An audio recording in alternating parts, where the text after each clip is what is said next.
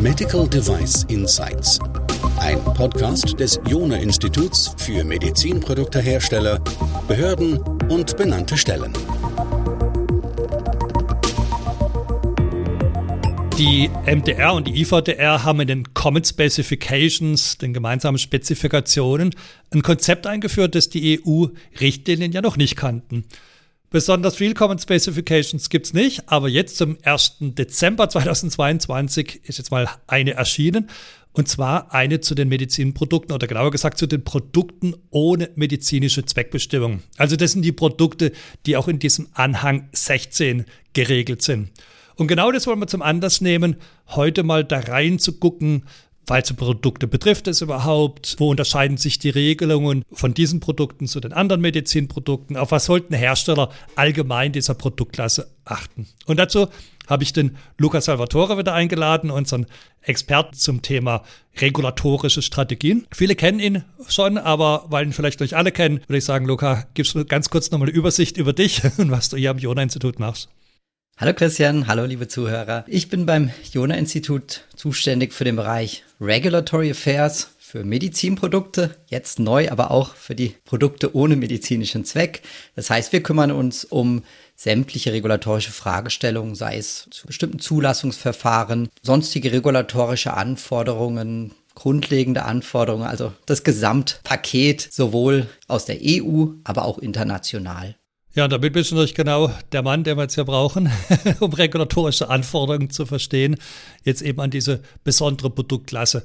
Also vielleicht mal ganz locker eingestiegen, um was für Produkte geht es denn da überhaupt? Also was sind überhaupt Produkte, die unter die MDR fallen, also unter die Medizinprodukteverordnung, die aber keinen medizinischen Zweck haben? Kannst du uns da ein paar Beispiele geben? Genau, also diese Produkte sind im Anhang 16 gelistet. Aktuell finden wir dort fünf Produktgruppen. Man kann grob sagen, das sind Produkte mit eher kosmetischen oder ästhetischen Zweckbestimmungen oder sonstigen nicht-medizinischen Zweckbestimmungen. Dazu zählen zum Beispiel farbige Kontaktlinsen oder subdermale Implantate, also sowas wie Hornimplantate, aber auch Brustimplantate, Dermalfiller, also sowas wie Hyaluronspritzen, Bodyforming-Geräte zur Fettabsaugung, Geräte zur Haarentfernung oder auch Hautverjüngung oder nicht-invasive Geräte für magnetische oder elektrische Stimulation des Gehirns. Die sind jetzt offensichtlich auch reguliert. Also bevor wir jetzt in diese Regulierungen eintauchen, was vermutest du, was war der Anlass des Gesetzgebers, sich jetzt auch um diese Produktklasse zu kümmern? Ja, also ganz sicherlich das Risikoprofil, das eben denen von Medizinprodukten recht ähnlich ist oder auch die Merkmale beziehungsweise die Funktionalität also zum Beispiel ästhetische Kontaktlinsen haben ähnliche Merkmale und vermutlich auch ein sehr ähnliches Risikoprofil wie medizinische Kontaktlinsen. Das ist der Grund. Und vielleicht noch ein wichtiger Hinweis, diese Anhang 16 Liste darf zukünftig erweitert werden. Also es dürfen weitere Produktgruppen hinzugefügt werden. Auch hier wieder unter der Voraussetzung, dass diese dann ein ähnliches Risikoprofil oder ähnliche Merkmale haben wie entsprechende Medizinprodukte letztlich kann man halt sagen, der gleiche Grund, warum die MDR überhaupt äh, geschrieben hat, nämlich um die Sicherheit der Patienten sicherzustellen. Also das ist ein großer Treiber, der dazu geführt hat. Aber natürlich gibt es jetzt Unterschiede, also möglicherweise was diese Wirksamkeit angeht. Bevor wir jetzt aber hingehen, vielleicht erstmal einen Schritt zurück. Also was sind jetzt diese regulatorischen Anforderungen, die diese besondere Produktklasse erfüllen muss? Vielleicht unterteilen wir das, dass wir erstmal anschauen, was ist gleich und dann vielleicht einem zweiten Schritt, wo unterscheidet sich von den sonstigen Medizinprodukten? Sehr gerne. Prinzipiell müssen Hersteller von Anhang 16 Produkten dieselben Anforderungen erfüllen wie Medizinproduktehersteller.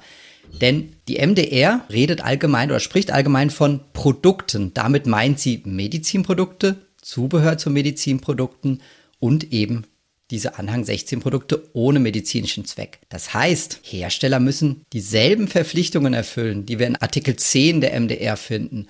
Also sie müssen zum Beispiel ein QM-System errichten und implementieren, inklusive Risikomanagement. Sie müssen eine klinische Bewertung durchführen. Sie müssen eine technische Dokumentation erstellen nach Anhang 2 und 3. Genauso müssen sie ein Konformitätsbewertungsverfahren durchlaufen, mit oder ohne benannte Stelle, abhängig von der Risikoklasse. UDI-Anforderungen müssen sie erfüllen, Post-Market-Surveillance-Anforderungen, Meldepflichten, also eine ganze Menge und ganz essentiell natürlich auch die entsprechenden geltenden grundlegenden Sicherheits- und Leistungsanforderungen nach Anhang 1 erfüllen. Um Gottes Willen, da geht Ihnen wahrscheinlich der Spaß dran, Ihre Produkte dann noch in Verkehr zu bringen. Du hast gesagt, also im Wesentlichen genau das Gleiche. Ich stelle mir das jetzt gerade bei so einem Risiko-Nutzen ein bisschen schwer vor. Gibt es jetzt Bereiche, wo man Ausnahmen hat oder wo sie jetzt nicht genau die gleichen Verpflichtungen haben wie die Hersteller der Medizinprodukte mit medizinischer Zweckbestimmung? Ja, die gibt es. Ähm, hast du jetzt äh, schon ähm, das, das entsprechende Thema erwähnt. Also wie soll man für ein ähm, Produkt ohne medizinischen Zweck einen klinischen Nutzen nachweisen? Das dürfte schwer möglich sein. Das heißt, ähm, eine klinische Bewertung ist zwar gefordert, aber hier liegt der Fokus auf dem Nachweis der Sicherheit und Leistung und eben nicht dem klinischen Nutzen, der ja nicht vorhanden ist. Ja, aber hier Achtung, es kann Produkte geben, die sowohl ähm, als Medizinprodukt gelten, aber auch als Anhang 16 Produkt zum Beispiel Brustimplantate für medizinische und ästhetische Zwecke. Ja, in diesem Fall ist dann sicherlich auch der klinische Nutzen entsprechend nachzuweisen. Okay, das ist jetzt ganz wichtig, was du sagst. Es ist nicht entweder man hat ein Anhang 16 Produkt oder ein nicht Anhang 16 Produkt, sondern es können quasi ein Produkt kann in beide Klassen mit reinfallen. Ganz genau, ja, das kann möglich sein.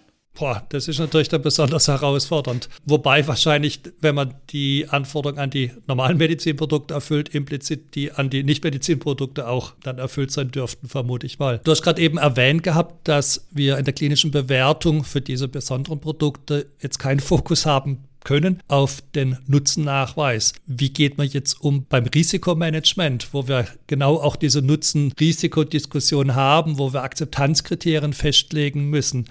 Was wäre da dein Tipp? Wie argumentiert man da? Also generell der Anhang 1, also die grundlegenden Sicherheits- und Leistungsanforderungen, fordern ein positives Nutzen-Risiko-Verhältnis. Wir haben aber hier jetzt keinen medizinischen Nutzen.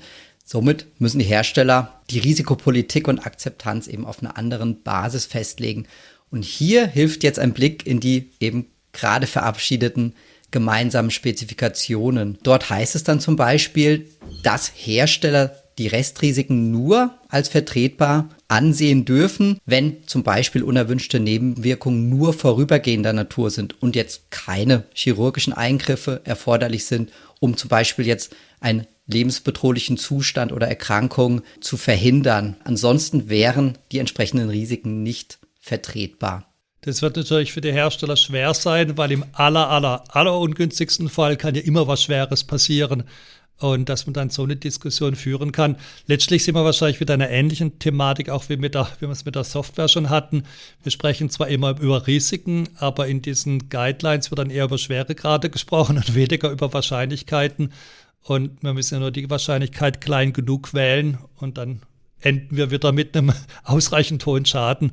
Oder wie siehst du das? Oder gibt es da in dieser, in dieser neuen Common Specification Hinweise auch zum Thema Wahrscheinlichkeiten? Die gibt es leider nicht. Und das wird auch noch spannend, wie das dann entsprechend auch ähm, ausgelegt wird von den beteiligten benannten Stellen und auch Behörden. Aber ich denke, da können wir gut unterstützen auch. Ja.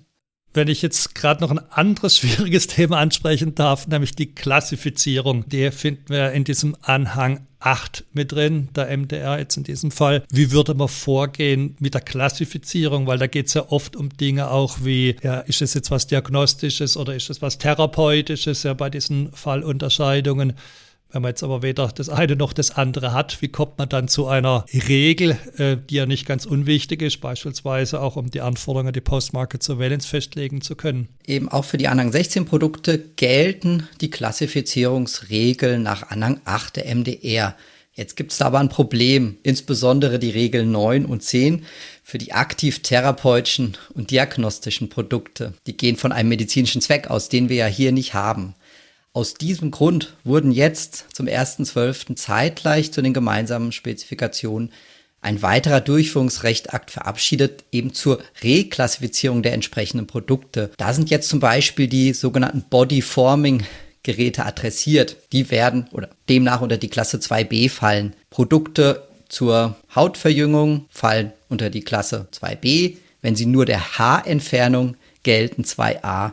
Und dann haben wir noch diese Produkte zur transkraniellen Stimulation des Gehirns. Die werden in die Klasse 3 zugeordnet. Vielleicht jetzt für mich als Laien, was ist Bodyforming? Beispiel für ein Bodyforming-Gerät? Also da geht es um kosmetische Produkte, in dem Fall Fettabsaugung. Da bin ich jetzt nicht so der Fachmann mit drin und muss es hoffentlich auch nicht werden.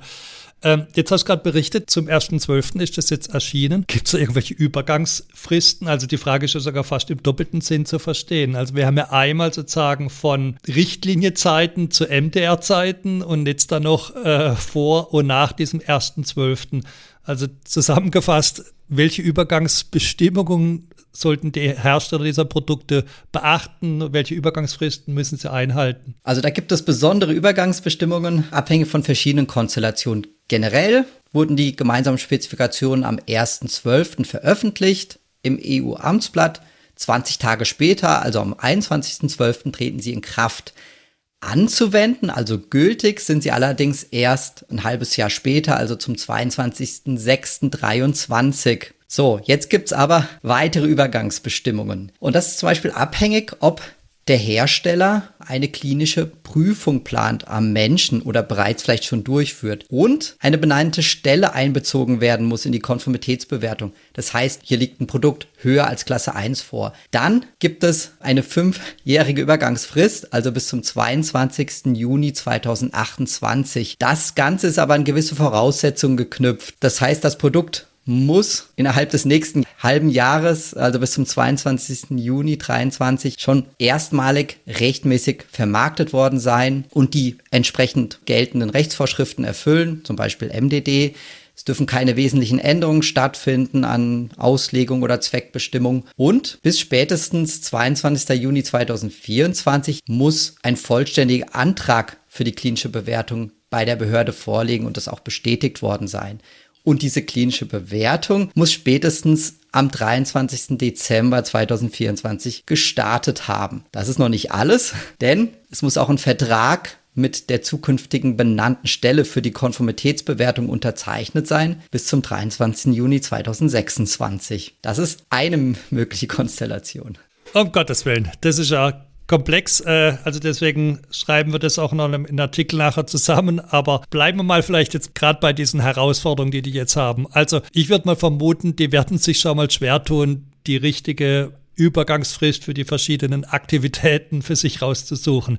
Welche weiteren Probleme vermutest du, werden die Hersteller da bewältigen müssen oder mit welchen dieser Probleme tun sie sich besonders schwer? Also ich vermute generell, dass viele Hersteller nichts von der MDR wissen und auch schon gar nicht von den äh, verabschiedeten Common Specifications, also die Regularien noch gar nicht kennen. Manche kennen sie vielleicht schon, aber eben nicht im Detail. Also vielleicht haben sie nicht die Expertise, ja, eine technische Dokumentation zu erstellen oder ein QM-System aufzubauen und zu implementieren. Genauso wie vielleicht einschlägige Normen einzuhalten, wie die ISO 14971 zum Risikomanagement oder die ISO 10993 zur Biokompatibilität. Okay, also was du sagst ist, letztlich stehen die am Anfang, als eigentlich wie ein neuer Hersteller von Medizinprodukten, tauchen da in eine Welt ein, von der sie noch nie was gehört haben. Und wie komplex das ist, äh, das sehen wir jeden Tag. Wir machen seit 20 Jahren nichts anderes und finden immer wieder neue Ecken, an denen es Herausforderungen neu zu lösen gibt. Das ist natürlich dann wirklich extrem viel. Auf was die achten müssen, was sie wissen müssen. Also du hast jetzt ja gerade gesagt, allein die Menge der Regularien ist ja erschlagend.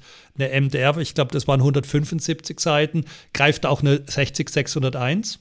Ganz sicher, für die aktiven Produkte ohne medizinischen Zweck. Okay, nochmal plus 400 Seiten. Also das heißt, das ist einfach die Menge, die es wirklich zu bewältigen gibt. Ich vermute mal, dass es eine Hürde ist, die sehr, sehr viele von diesen Herstellern nicht überwinden können. Möglicherweise ist das auch ein Ziel der Autoren der MDR gewesen, da für eine Marktbereinigung zu sorgen. Für diejenigen, die jetzt den Weg aber trotzdem gehen wollen, also trotz der offensichtlich hohen Hürden. Was würdest du denen empfehlen? Was sollen die jetzt tun? Vielleicht auch, wie kannst du ganz konkret da helfen mit deinen Themen?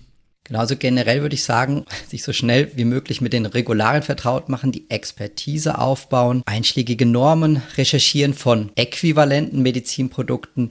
Im Idealfall gibt's schon eine Art technischer Dokumentation oder ein QM-System. Dann hier eine Gap-Analyse durchführen, die Gaps identifizieren, Aufgaben festlegen und so einen Projektplan für die MDR-Zertifizierung festlegen und ganz wichtig auch rechtzeitig mit der benannten Stelle in Kontakt treten aufgrund der langen Wartezeiten. Wow, weißt du, ob die benannten Stellen darauf schon vorbereitet sind, auf diese Produktklassen?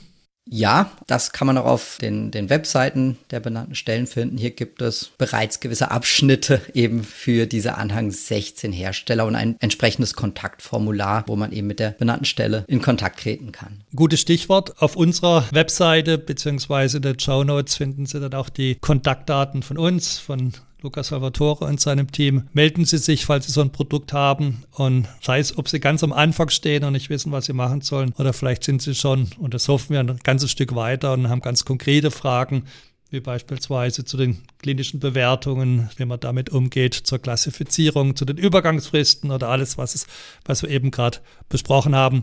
Also da stehen wir gern bereit. Ja, Luca, da bleibt mir dir nochmal ganz herzlichen Dank zu sagen, dass du mit dabei warst. Vielen, vielen Dank und liebe Hörer, weitere Informationen auf unserer Webseite im Fachartikel, den wir Ihnen auch in den Show Notes verlinkt haben. Und bei Fragen kommen Sie auf uns zu. Tschüss und vielen Dank.